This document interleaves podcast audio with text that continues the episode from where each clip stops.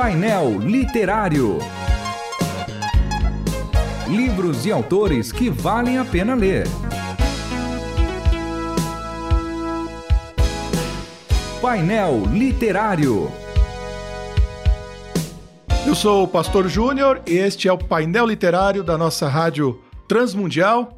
E estamos mais uma vez aqui com o pastor Clayton André Kunz para conversar a respeito de parábolas, um tema muito importante. A nossa conversa anterior foi muito produtiva e hoje nos alegramos de tê-lo aqui novamente. Como vai, pastor? Tudo bem, pastor Júnior. Prazer dar continuidade e conversar sobre mais uma literatura e ver o que, que vai sair desse material aí. E hoje vem à mão aqui um título que quando chegou às minhas mãos aqui eu já fiquei curioso logo de cara, falando das ações parabólicas de Jesus no Evangelho de Marcos. Aí eu já deixo duas perguntas aqui, uma pergunta e uma provocação. A pergunta é o que, que são ações parabólicas, e uma outra questão é que a gente não costuma olhar para o Evangelho de Marcos como um evangelho muito rico em parábolas. Geralmente a gente recorre ao Evangelho de Lucas e ao Evangelho de Mateus, e de repente a gente tem a mãos aqui um livro falando sobre ações parabólicas no Evangelho de Marcos. Pode explicar um pouquinho para a gente aí? Podemos explicar assim, a história é longa aí, né?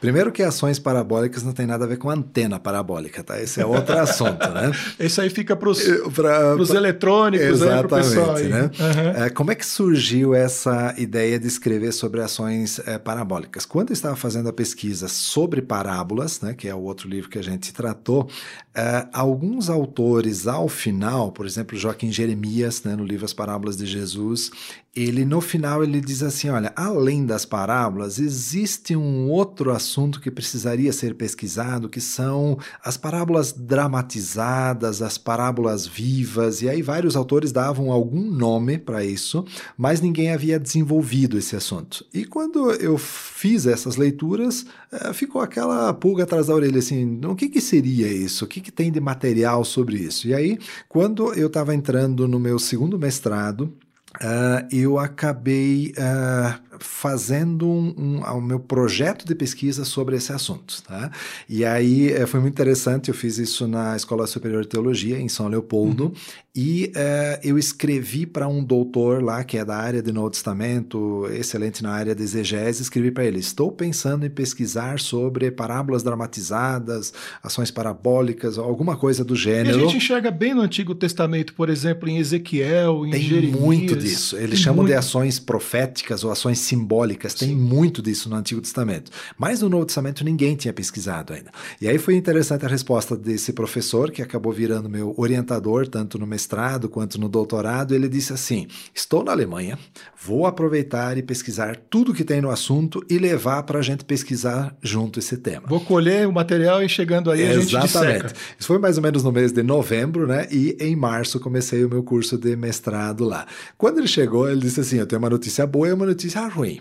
A notícia boa é que você tem um tema fantástico, inédito, aquela coisa toda. A coisa ruim é que não tem material nenhum sobre esse assunto. Opa, vamos, vamos escrever. Ele encontrou um artigo de 1953 de um autor chamado Gustav Stalin, um alemão que escreveu um artigo de 10 páginas. Era a única coisa que nós encontramos fora... Um ensaio. Exatamente. Um e, ensaio. e, assim, uma outra menção em algum livro, mas não estava nada desenvolvida. E aí o que, que eu tive que fazer? Eu pesquisei, eu já tinha o trabalho sobre parábolas, esse já estava feito, então eu tinha um pé firme que eu podia colocar nessa parte, e estudei um pouco sobre essas ações simbólicas do Antigo Testamento. Que aí sim, você pega lá o o Isaías, né, que prega três anos meio sem roupa sem lá para mostrar, né, uhum. pro povo, já que eles não queriam ouvir, então eu vou dramatizar. Ele pega o, o Ezequiel, tem vários profetas Sim. do Antigo Testamento que fazem isso. Mas no Novo Testamento ninguém tinha pesquisado. Então essa foi a minha busca de Não que não esteja, mas ninguém tinha Ninguém tinha pesquisado. Ela existe lá, mas uhum. ninguém havia pesquisado sobre esse assunto. Então eu fiz no meu mestrado a fundamentação dessa, desse, desse assunto, é, porque não tinha nada. Então tinha que definir, tinha que dar as características, tinha que mostrar o propósito dessas ações, uh, o jeito de interpretar. Então há um, um livro anterior que depois ele está incorporado nessa, nessa nova edição, que é toda a fundamentação, e eu peguei uma delas, que é a, a maldição da figueira, né, e uh, coloquei como, uh, como um modelo de como é que funciona. Né?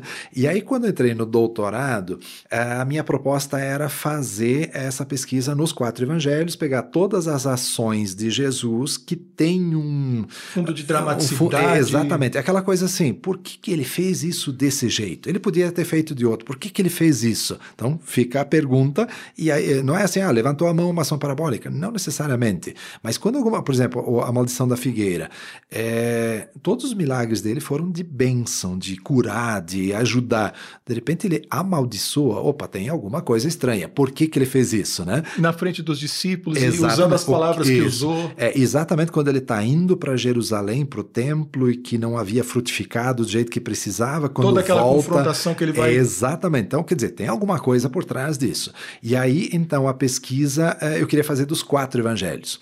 Quando eu cheguei na banca de qualificação, os avaliadores disseram assim: não, você vai fazer isso eh, só de um evangelho, né?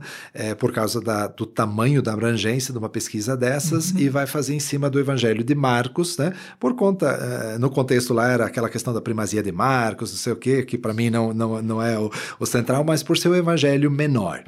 No fim das contas, foi bom, porque eh, só em Marcos deu mais de 300 páginas de pesquisa. Se tivesse feito nos quatro evangelhos, seria terrível, né? Terrível no sentido de- do tamanho da volume. pesquisa, né? Olha só. Então, por isso que eu acabei escolhendo o evangelho de Marcos. Olha só que interessante para quem nos ouve, para ter ideia. A seleção foi o batismo de Jesus, a escolha dos doze, a família de Jesus, o maior no reino de Deus, a entrada de Jesus em Jerusalém, a figueira estéreo, que já foi citada aqui, e a purificação do templo. Qual foi o critério para selecionar esses eventos como, eh, como ações parabólicas de Jesus? No livro eu debato um pouco a Uhum. questão de quais são as características, o que, que precisa ter, né? Uhum. E alguma coisa, aquela questão assim dos, eh, eu chamo isso no livro de metaníveis, né? Aquela coisa assim que talvez num primeiro momento é um relato histórico, aconteceu um milagre, aconteceu um fato ali. Mas quando você tem por trás disso, né, alguma coisa assim que chama atenção. Por exemplo, que eu comentei da, da ah, maldição da, Da figueira, figueira. né? Quer dizer, é, é diferente de tudo que Jesus fez. Por que, que ele faz isso desse jeito, né? Ou, por exemplo, quando a gente pega a escolha dos doze, né? É, o que, que isso tem de parabólico por trás? A pergunta é por que, que ele escolheu 12 se ele podia ter escolhido 10, 15, 25, 7? 7 é o número da perfeição, seria tão lindo, Ou né? simplesmente esperar agregar todo mundo e- Exatamente, né? Ou 10, né? Eu brinco às vezes assim, 10 seria o número perfeito, porque para calcular a porcentagem sempre seria fácil. Quantos por cento eh, eh, negaram Jesus? Quantos por cento traíram Jesus? né? Arredonda a conta. Isso, né? É, por que que 12? Aí eu fiz um estudo em cima do número 12 lá no Antigo Testamento. E é, é muito interessante. Não vamos ter tempo agora para desenvolver isso aqui, mas o número 12, né? Porque entra lá os, o, primeiro os 12 filhos, aí depois entra os dois filhos de José, às vezes José tá junto e os filhos também, o Levi cai fora.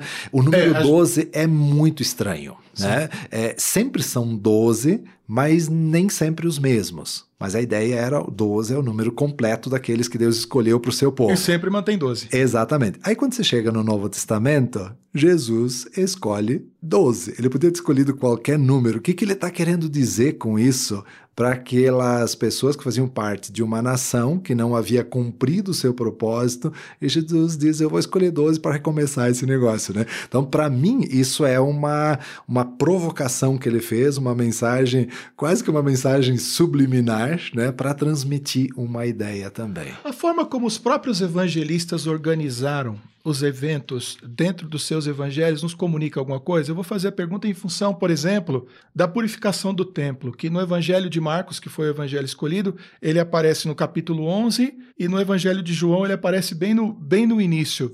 Isso comunica alguma coisa para a gente também dentro da estrutura do livro ou não? Sim, sim. Cada, cada evangelista ele tinha o seu propósito com a forma como ele escreve, né? E nem todos eles são cronológicos, né? É, Lucas provavelmente é o livro mais cronológico em termos, vamos dizer assim, de uma sequência. Ele né? se propôs a uma pesquisa. Exatamente, ele faz uma pesquisa e tanto que ele diz, no ano tal, quando fulano era governador da Síria e é, É o único que cita a sacerdote. idade de Jesus quando ele Ex- começou o ministério. Exatamente. Então ele tem uma preocupação cronológica. Os outros evangelistas não. Uhum. Né? Mateus ele faz o seu evangelho em forma de blocos. Então, por exemplo, assim, é, Mateus 13, nós temos uma série de parábolas. Será que ele contou isso tudo mesmo num dia só, ou Mateus agregou isso assim como outros Esse grupos? é o bloco do ele... reino. Aí, Exatamente, né? É, Marcos, ele faz a divisão do evangelho dele é, é, na Galileia, a caminho de Jerusalém, Jerusalém. Essa divisão. Divide em três do... fases. Isso, em três fases, né? João é o cara que escreve lá atrás já e ele diz assim, bom, os outros já escreveram uma série de coisas, deixa eu selecionar Vou alguns sinais aqui, aqui